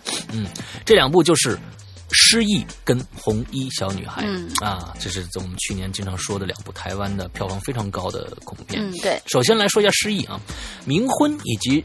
前世今生啊为主题的恐怖片，但整部片不错，虽然不错，偏偏为什么要跟其他恐怖片一样，一定要加个激床激情的床戏呢？嗯，现在的恐怖片，不管泰国、香港还是哪里哪里的恐怖片，搞得好像一定要有一个激情戏才有看头一样。不过有个点，倒是让失忆的床这个床戏桥段添加了一个挺。很搞笑的点，嗯，各位有看过《失忆》这部片的，你们想想看啊，男主角最后意识到了，原来所有一切都是这个鬼新娘。搞的鬼，然后呢，男主角激烈的痛苦惨叫，讲到这儿，各位有想到我想说的点是什么了吗？你们想一想，你跟一个脸跟身体已经烂得不成样的鬼新娘一起洗澡，吃她煮的饭，然后再跟他床上去你翻我滚，更换成我是男主角的话。想到这一点，我应该也是惨叫崩溃吧！哈哈哈哈！再来，《红衣小女孩》这部电影，真心感觉得到导演跟编辑的用心啊，把红衣小女孩的由来跟形象在融合了抓交替的桥段。嗯，抓交替应该是一个他们那边的嗯，跟红衣小女孩就是上次那个叫魔神仔一样的一个当地传说。OK，呃，这剧情真的让我个人十分满意。对，在呃说说实在的，就是我觉得红衣小女孩的完整度，呃，我觉得比其实比失忆要好，我是这么认为的。呃，真心感觉到这呃这句话真的是让我个人十分满意。再来，我想喷这部片的是女主角许慧蜜，对蜜。徐伟密啊，好像徐伟密主，因为他反反女主角是徐伟密，然后呢没有激情戏可看，导演啊，编剧啊，你们知道这样少赚多少票房吗？好吧，对。以上为小玩笑啊，请勿认真。我看了电影前呃预前导预告片，明明找了一个真实的小女孩化妆的，真呃非常棒，看起来非常的真实。结果整部片呈现出来的红衣小女孩百分之九十五全都是电影特技，真的是让这个恐怖片大打折扣扣分。还有结尾，说真的，看了两遍还是看不懂这结尾到底是怎么样。一句呃一句还我何志伟，呃然后就这样把人救出来。来了啊哈！圆满落幕，进入温馨气氛。呃，我的 F，嗯，这个难难得主创剧情这么好结，偏偏这个结尾啊，说到恐怖片，在我个人看来，其实能呈现给观众的剧情已经大同小异，能猜得出百分之七十的结局，呃，剧情已经不是很意外的事儿了。还是很期待能有部真的让人吓到一个想逃出电影院的恐怖片出。出现了，好啊！以上就是我这次的所有吐槽心得，祝各位愉快。嗯嗯，好，谢谢天威。嗯。其实我觉得这个现在很难出现这样一部电影，嗯，对，很难很难。大家不要去奢望这件事情了，让人，嗯，不过呢，我觉得。嗯，对于天威来说，他跟我们的感受是完全不一样的。可以，我跟可以跟大家说一下，如果说《午夜凶铃》和和《咒怨》这两部电影，或者是还有那个那个呃泰国的那个那个叫什么鬼影？鬼影是吧？鬼影，如果在我们的电影院要上的话，你们真的可以去看一看。我可以告诉你，虽然你看过了。你可能还会被吓到，因为真的那个在电影院里面看看的那个感觉，是你平时在那个小小的电影、电影、电视或者屏幕上的 double 十倍的感觉。对对对，我觉得就是，我觉得其实如果想要在电影院里面起到真正吓人的那种感觉的话，我可以推荐大家，呃，当然了，不不能说推荐，因为这个不可能实现啊，至少是在我们大陆的这电影院里面有一个叫做《厉鬼僵硬》，它讲的就是一个在电影院里面发生的一件。厉鬼的一个故事，对对对，是是泰国的，嗯，OK。好吧，今天讲了很多个电影啊，也也也也确实吐槽了很多。那其实有吐槽，就说明我们希望它好。对，嗯，没有吐槽这件事情，可能就大家就觉得无所谓了。所以我一直认为，现在很多人都说电影呃恐怖电影已经没有人看了，其实不是，我们其实呃只不过是伤了大家的心，嗯，能把大家的心赢回来才是最重要的。所以希望现在的恐怖片从业者真的好好去研究研究，嗯，导演应该怎研究研究怎。能让让演员。这个一表演怎么表演才是对的？镜头该怎么样给？之后你的剪辑应该是什么样的一个速度？剩下的各种各样的演员也想想恐怖片应该怎么演。真正其实这是完完全全两个学问，它不是说一个拍了，你比如说你拍了《北西二》的人去拍恐怖片，这简直太搞笑了。为什么在在在在日本、在韩国、在在美国都有各种各样的专门拍这个类型的导演呢？就是因为他们确。实是有这方面的想法，或者是就有这方面的专业知识的支撑，这都是不一样的。所以，嗯，我们我们鬼影也在努力，希望能够呃让大家能看到鬼影自己出品的一些东西吧，让挽回一些对国产恐怖的一些失望。对对对对。啊，今天差不多也快真的快两个小时了，所以跟最后简短的跟大家说几句，嗯。嗯，没有去想加我们的会员，没有去加我们会员的人，请赶紧去加，因为我们的冥婚马上就要结束了。那你在结束以后，你再去加会员的话，冥婚起码你是听不到，对，可能直接直接只能从我们下一部长篇《老千》开始听了。嗯，呃，《老千》肯定是四部曲，嗯，这冥婚以后就开始要可能就要更新了。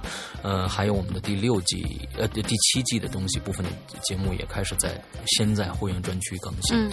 所以希望大家呢，想加会员的赶紧去加，要不然有一部作品可能就就一个四十五集的作品哦，你可能就会去呃错失掉了啊。我们的我们的这个冥婚，那么加我们会员的可以，大家可以去呃加一个微信号啊。通过呃，首先这个这个加会员必须是苹果手机啊，说苹果手机才能，因为要下载我们的 APP，嗯，在里面先下载我们的 App Store 里面下载《鬼影人间》的 APP，免费下载。下载以后呢，你可以其实可以直接在里面苹果付费，但是呢有两个两个点可能不太好，因为我们 APP 后台的这个数据库有时候可能会出现秀逗的状态。嗯，就是说，你付了款了，但是你你从苹果那儿付了款了，但是你的会员并没有激活，嗯，可能有百分之十的可能性出现这样的问题。你你惨一点的，可能就碰到这种问题了。到时候你可能又找不到我们的人，就不知道该怎么办。那另外呢，你付了一百九十八元一年的会员费以后，有百分之三十是被苹果拿走的，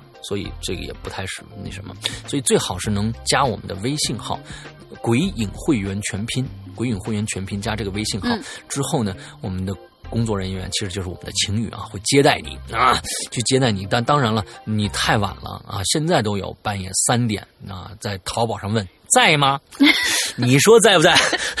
还有啊，这还有，真的还有啊，好吧，各种各样的时段都有啊。那半夜三点的、两点的、五点的，在吗？哎呦我天哪！你要真在的话，就能能吓死你。我说在呢，人这个太恐怖了啊，太恐怖了，嗯。